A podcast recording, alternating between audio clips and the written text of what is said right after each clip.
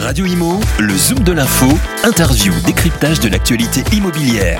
En partenariat avec Alila, leader du logement pour tous. Bonjour à tous, bienvenue sur Radio Imo, bienvenue euh, dans ce tout nouveau numéro du Zoom de l'info, le premier de la rentrée. Et justement, on va parler de cette rentrée 2021 euh, et plus précisément de celle euh, des étudiants et des étudiantes. Pour cela, je reçois Agnella Lamnawar. Bonjour. Bonjour. Alors vous êtes vice-présidente en charge des affaires sociales à la FAGE. Tout à fait. Donc Fédération des associations euh, générales étudiantes. Euh, alors la FAGE a publié le 16 août dernier euh, son rapport sur le coût de la rentrée étudiante 2021. C'est un indicateur annuel en fait que vous publiez depuis 2002. C'est donc la 19e année consécutive. alors dites-nous tout concernant le coût de la rentrée étudiante en 2021 qui a encore augmenté, il me semble. Oui, tout à fait. Alors euh, l'intérêt de notre coût de la rentrée, c'est aussi, ben, voilà, ça fait 19 ans maintenant euh, qu'on publie avec une méthodologie qui est toujours la même, évidemment qui s'adapte en fonction des, des, changements des postes, mais euh, qui reste la même euh, méthode de calcul depuis 19 ans. Donc c'est intéressant, ça nous permet de réellement euh, voir combien coûte la rentrée universitaire chaque année, mais également combien va coûter tout le long de l'année universitaire. C'est-à-dire que notre méthodologie se base sur deux axes. Les frais vraiment inhérents à la rentrée, qui cette année s'élèvent à plus de 1163 euros, qui comprennent tout ce qui va être complémentaire santé, frais d'agence, matériel pédagogique, frais d'inscription, donc tout ce qui va vraiment être déboursé euh, aux alentours du mois de septembre. Et un deuxième axe qui, euh, lui, s'articule autour des frais de la vie courante, c'est-à-dire combien va coûter toute une année universitaire, qui est pareil au-dessus euh, de plus de 1196 euros cette année encore et qui comprend tout ce qui va être loyer et charges, consommation, transport, téléphonie ou encore repas euh, au restaurant universitaire. Au total, du coup, ce sera un coût de la rentrée pour euh, l'année 2021 de 2392 euros, avec une légère hausse, mais ça représente toujours plus de 2300 euros pour les étudiants euh, et les étudiantes pour, bah, au final, étudier en France. Donc c'était déjà le cas l'année dernière, hein, parce que ça a augmenté que de 1,32% par rapport à, l'an passé. On était déjà au-dessus des 2300. Euh, c'est très cher du coup. Euh, donc là, cette, augmentation, euh, c'est dû, on va, on va le voir euh, en partie. Enfin, c'est dû un peu à la crise sanitaire. Euh, comment vous calculez en fait? Comment se base cet indicateur? Sur quoi vous vous basez en fait? Alors, il y a différents postes euh, où on va à chaque fois essayer de, de, faire le plus fidèlement possible pour que ce soit réellement représentatif de la population étudiante.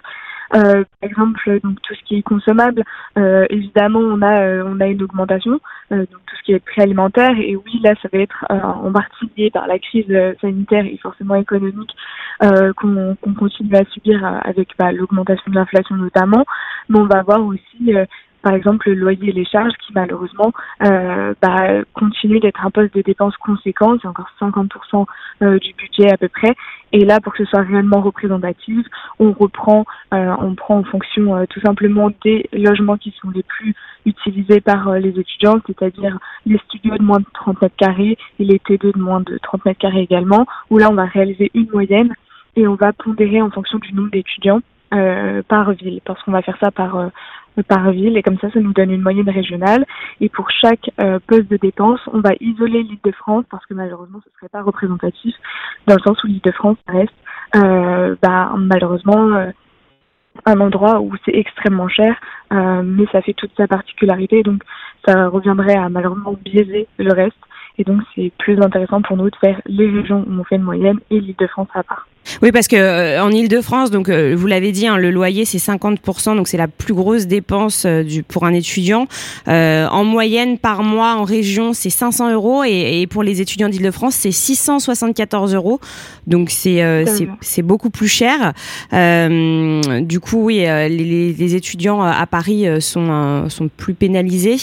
alors concernant ces étudiants, justement, il y a il y a quand même des des informations que que, vous avez euh, que vous nous avez donné qui sont assez dramatiques euh, puisque euh, les, trois quarts des 18-25 ans déclarent avoir rencontré des difficultés financières au cours de l'année dernière. Oui, tout à fait. ce qui est aussi très particulier et ce qu'on s'attelle à dire en tout cas au niveau de la phage, c'est qu'il ne faut pas se méprendre dans le sens où ce n'est pas la crise sanitaire qui a créé la précarité étudiante.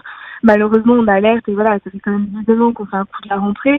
On alerte depuis longtemps euh, sur la précarité étudiante qui est déjà de base croissante et forcément, inévitablement, euh, la jeunesse a pris en plein fouet les conséquences de la crise sanitaire et économique. Donc c'est encore plus désastreux qui fait aussi la pertinence du coup de la rentrée euh, et ce qui est tristement intéressant, c'est qu'on a 31 épiceries euh, sociales et solidaires qu'on appelle Agoré sur l'ensemble du territoire. C'est des épiceries où les étudiants peuvent venir à tarification sociale, où on fait du lien euh, notamment avec tout ce qui va être défense des droits.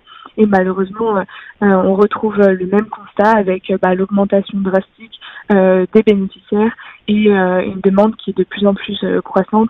Où là, bah, voilà, pendant la crise sanitaire, on a ouvert notre 31e épicerie et euh, malheureusement, euh, c'est quelque chose qui ne devrait pas avoir lieu. Et alors, qu'est-ce qui s'est passé pendant cette crise sanitaire euh, Qu'est-ce qui a, qu'est-ce qui a empiré en fait pour les étudiants? Il y a plusieurs facteurs. donc déjà, le, malheureusement, le, le, le, facteur le majoritaire, c'est qu'on a quand même 46% des étudiants et étudiantes qui se salarient pendant euh, leur cursus universitaire. Euh, la plupart, du coup, c'est ce qu'on appelle des jobs alimentaires, hein, tout simplement pour remplir le frigo. Et alors, bah, à la suite des différents couvre-feux, confinements et euh, fermetures de nombreux secteurs, bah, du coup, prisés par les fameux emplois étudiants, là, on s'est retrouvé avec des étudiants qui n'avaient plus rien pour se nourrir. Parce qu'ils travaillaient plus, du coup. Ils pouvaient plus travailler. Parce que, du coup, forcément, euh, soit il y avait plus bah, du coup d'emploi, soit c'était euh, plus du tout euh, possible avec les études, même si, enfin, habituellement ils cumulent en plus.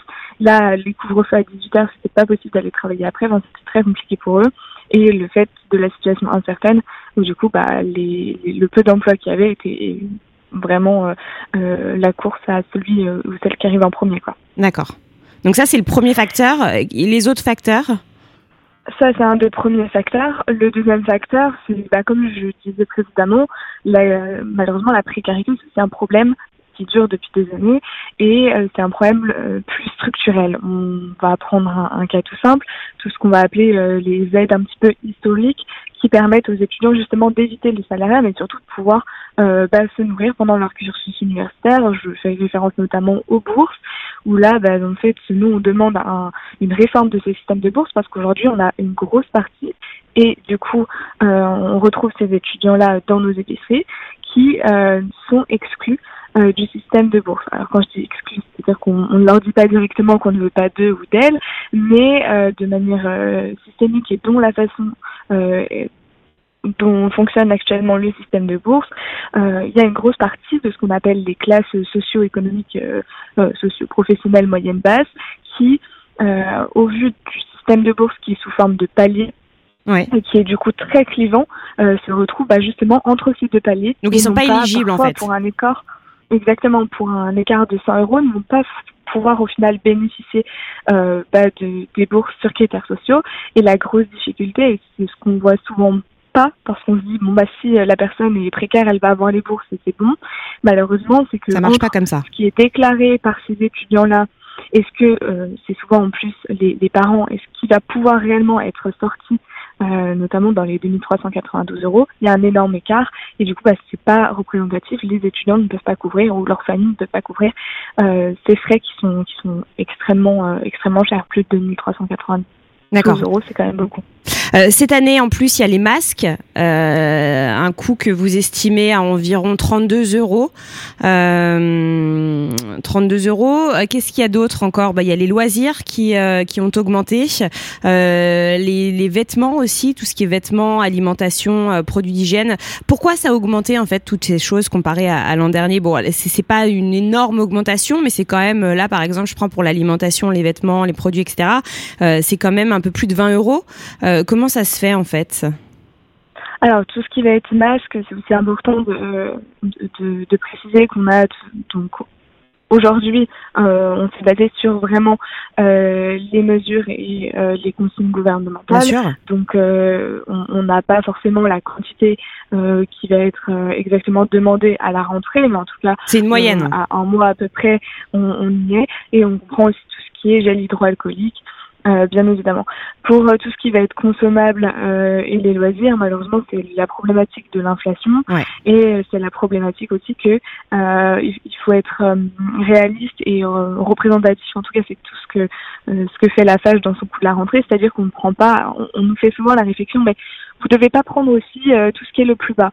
Non, on ne prend pas tout ce qui est le plus bas, mais on ne prend pas tout ce qui est le plus haut. On fait une moyenne puisque ça doit représenter euh, pas ce qu'un étudiant précaire va prendre, mais ce qu'un étudiant moyen, un étudiant euh, normal, normalement en situation financière euh, stable, euh, va devoir payer.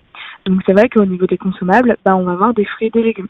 Et mm. alors, euh, ce serait terrible de dire que, bah oui, mais on peut l'enlever des consommables parce que bah, les étudiants capables de prendre des fruits et légumes, c'est un peu du luxe. Bah non, en fait, c'est toute la problématique et tout ce qu'on dénonce.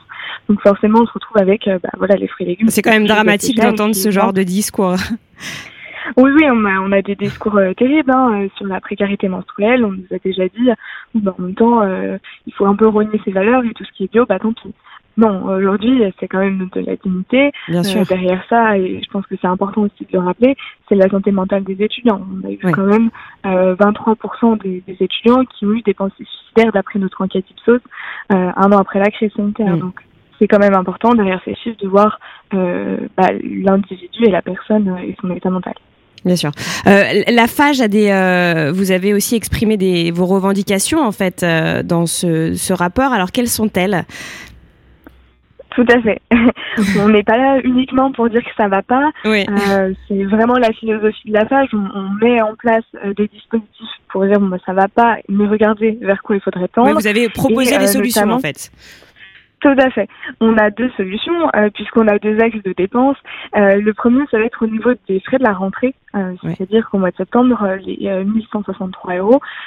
comment ça se fait que l'étudiant doit sortir ça sur une période d'à peu près deux mois ou parfois on a des retours parfois souvent on a des retards de bourse donc c'est quelque chose qu'on va réellement avancer et ça va faire réellement un trou euh, dans le dans le budget. Nous ce qu'on propose cette année c'est ce qu'on appelle l'allocation de rentrée étudiante. Euh, c'est assez simple, ça se base sur le principe de l'allocation de rentrée scolaire qui existe justement chez les scolaires, mais qui mhm. malheureusement s'arrête à 18 ans, alors qu'on peut le voir, les dépenses euh, malheureusement universitaires, euh, elles sont encore là, et on n'a rien euh, pour accompagner et pour justement éviter ce, cette grosse dépense et cette grosse sortie d'argent, euh, notamment au mois de fin août, euh, début septembre.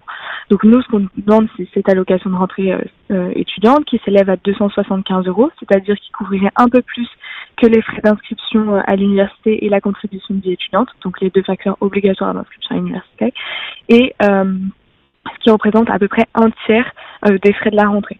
Nous, ça nous paraît intéressant et ce qui nous paraît aussi intéressant et, pertinent de préciser, c'est qu'on ne veut pas que ce soit une mesure euh, pansement, une mesure palliative juste de sortie de crise. On veut que ce soit une, quelque chose comme l'allocation de rentrée scolaire qui s'instaure chaque année. Et euh, voilà, nous c'est important. On, dénonce justement ces mesures pansement qui au final ne guérissent pas et qui continuent à euh, bah, laisser la précarité s'installer. On veut de vraies mesures. Et bah, par exemple sur notre deuxième axe, les frais de la vie courante, on va avoir tout ce qui va être justement réforme des bourses euh, que j'ai pu expliquer précédément. Donc nous, voilà, on, on, demande à ce que ces effets de, de palier et de d'échelon euh, soient linéarisés pour que ça s'adapte plus aux besoins et aux situations de chaque étudiant. Il y a quand même 2,78 millions d'étudiants, donc c'est normal que euh, en ayant des échelons, on se retrouve avec beaucoup d'étudiants à côté. Et donc nous, on demanderait plus quelque chose euh, sous forme de jauge qui permettrait justement de s'adapter à chacun chacune au mieux et euh, surtout que nos étudiants des classes socio-professionnelles moyennes basses euh, et une réelle aide et puisse être réellement pris en compte. Et enfin, un des postes euh, qui est euh, quand même le poste le plus important, c'est au niveau du loyer. Et donc là, euh, nous, on demande à ce que bah, déjà, il y ait une réelle prise en compte euh, des enfin, dans les politiques de jeunesse de la problématique du logement étudiant et du logement jeune. Et bah, on est aux approches, enfin, à l'approche des présidentielles. Exactement, ouais. juste remettre déjà au cœur la jeunesse euh, c'est quelque chose qu'on a malheureusement euh, très peu vu dans les élections régionales et après on s'étonne de l'abstention des étudiants et des jeunes euh, dans tout ce qui va être temps démocratique. Mais malheureusement si on est oublié ou en tout cas si on n'est pas clairement identifié avec de réelles propositions c'est compliqué déjà qu'on doit remplir le frigo. Donc là au niveau du, de tout ce qui va être loyer on, va demander bah, déjà en, en, urgence un encadrement de tout ce, ce qui va être zone tendue c'est-à-dire les zones où euh, l'offre et la demande sont extrêmement euh, élevées et où, par exemple, le cas de Paris, plus on va avoir du coup de demande, plus le, loyer augmente et malheureusement, quand c'est pas encadré, euh, on se retrouve avec euh, des loyers qui sont exorbitants. Donc c'est ce qu'on demande sur les villes universitaires, parce que malheureusement, une grosse partie des villes universitaires sont des zones tendues, et euh, ce qui est le cas, par exemple, l'encadrement des loyers est présent depuis à peu près 2015 à Paris, et c'est quelque chose qu'on veut valoriser. Ça reste encore très très cher, mais ça permet donc de, de commencer à cadrer et de faire... De limiter la casse, on va dire. Tout à fait. Très bien. Ben, on espère que, que les candidats à la présidentielle vont vous entendre et, vont se soucier un peu plus de, de cette précarité euh, étudiante. Merci infiniment, euh, Agnella Lamnawar. Je rappelle que vous êtes euh, présidente en charge des affaires sociales à la FAGE. Radio Imo, le Zoom de l'info, interview, décryptage de l'actualité immobilière. En partenariat avec Alila, leader du logement pour tous.